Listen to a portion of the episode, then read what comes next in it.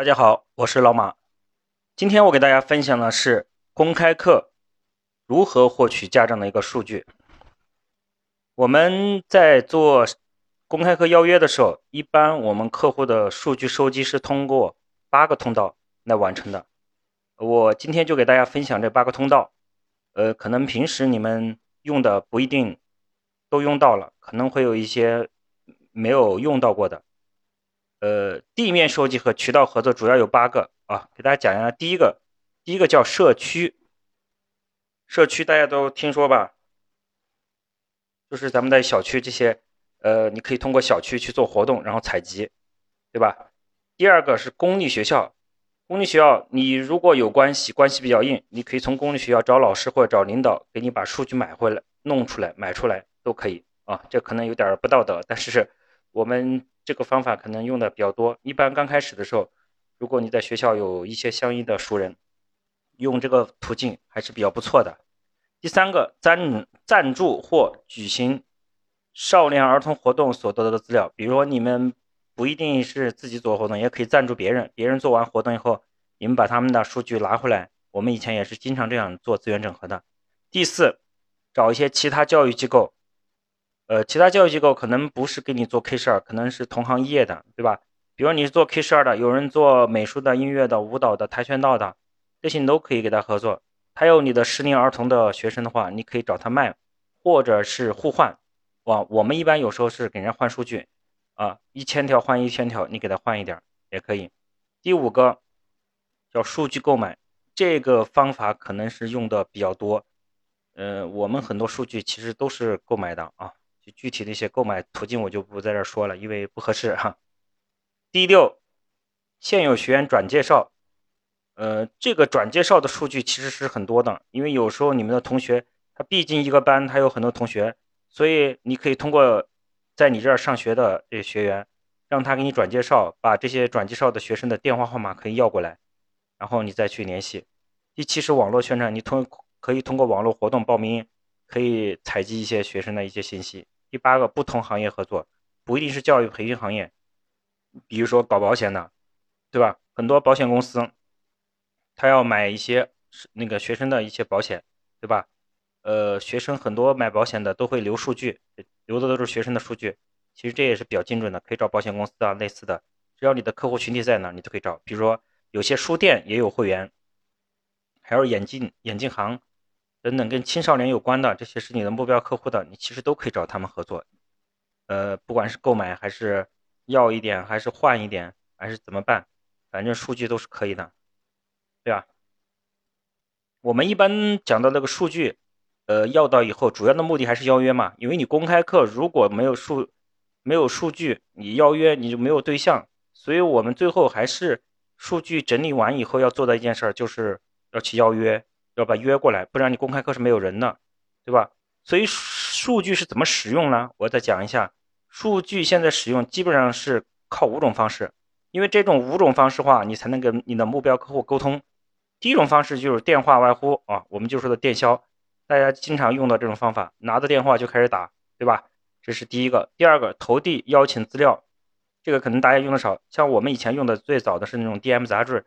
因为有些你可能知道家长家庭地址或者是小区，你可能给他邮寄。现在这种方法可能比较少一点的，因为不好邮寄，因为你对家长的地址了解不是很清晰，嗯，邮寄起来相对比较麻烦。第三，通过网络发送资料，对吧？因为如果你知道 QQ 啊、微信的话，你可以通过网络发送资料给他啊，比如有电话，有了电话你可以加微信，对吧？现在基本上，呃，百分之百的人微信都是自己的手机号啊。所以基本上是你用微信，你用手机号是能搜到他微信的，除非他有几个号啊。也强调一下。第四，通过公立学校渠道进行邀约，对吧？因为公立学校如果他们对你的活动感兴趣，或者觉得你的公开课不错，呃，他会给你适当的合作。但一般这是小学校比较现成的，可能会跟你合作。一般公立学校跟你合作可能性不大，除非你真的很牛逼，像稍微大一点的啊，新东方啊。学而思这种的有可能啊，你在当地有影响力的也有可能。第五个是通过地推手段进行邀约，因为你在地地推的时候，给学生给一些学生家长发一些邀请函，对吧？不是留了数据就直接可以邀请了，给他发一个邀呃参加公开课的一个活动的一个会议的邀请函，对吧？这个你可以做的简单一点啊，给他以后下面有时间、地点、人物，对吧？干什么？给他发过去，他到时候拿这个邀请函可以参加会公开课。我们说的第一个就是电话外呼啊，这个我讲的很多，尤其是我在我的课里边讲的很多，很多咱们 K 十二打电话，这是一个基本功。如果我们连打电话都不会，我觉得你其他的工作，呃，很多时候是有问题的。因为跟家长沟通，现在沟通最多的就是电话，第二个就是微信，对吧？因为有些事情在像说教育培训这方面的工作的话，可能聊的更多一点，学习学生方面，所以呃，我觉得在技巧上面，呃，我就不想多说了啊。其实什么打电话声音呐、过程呐、流程呐，什么引起客户兴趣啊，呃，注重沟通的过程，怎么怎么这些细节，我觉得大家既然是做 K 十二的，应该对这个都了解啊，我就不一一赘述，简单的说一下就行，你重视一下就行，因为这是一个一个方式。投递资料邀请的话，我说一下，也可以把资料给你们，也可以把这些一些邀请的资料给现有的老学员，让老学员帮忙给你推同学啊、朋友啊，就是老老学员转介绍嘛。通常情况下，老学员介绍成功几率很大，所以我们要积极发动那些进步的老学员啊，这一点不要忘记。通过网络发送材料啊，这个尤其是呃，在过去的时候，你们有他 QQ 号，因为 QQ 号其实呃就是他的邮箱号。啊，这是很简单的，但是很多现在，呃，学生可能用 QQ 的比较多一点，家长现在几乎用的少，所以你要邀约家长的话，你发邮箱，可能家长呢还看不见，啊。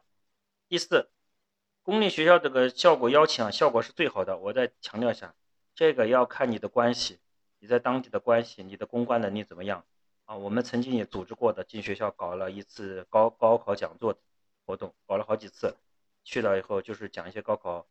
呃，填报志愿呐，这些类似的一些公益活动，其实反响还挺好的。那就看你以什么样的手段进学校。呃，第五个地推啊，这是只是一个补充，效果一般，肯定没有精准数据好，因为你毕竟在在街道上要的电话，可能有些是假的啊，准确率不是很高。但是，一旦有遇到有意向的，那肯定意向程度也好。它两极分化太严重啊，要么就非常精准，要么就非常不行，对吧？所以我给大家说，开公开课之前，你拿到数据以后，提前两天要进行开始邀约，呃，数据最好最好一般都是提前一个周。我们安排我们打电话的时候，一般安排为员工，安排组织都是提前一个周，因为你最少要打四遍电话，啊，这个在我的课程里边我也之前也讲到过，细节东西也不讲啊。市场团队进行地推邀约啊，打电话呀，还渠道合作呀等等，所有所有的活动建议都是在拿到数据之前。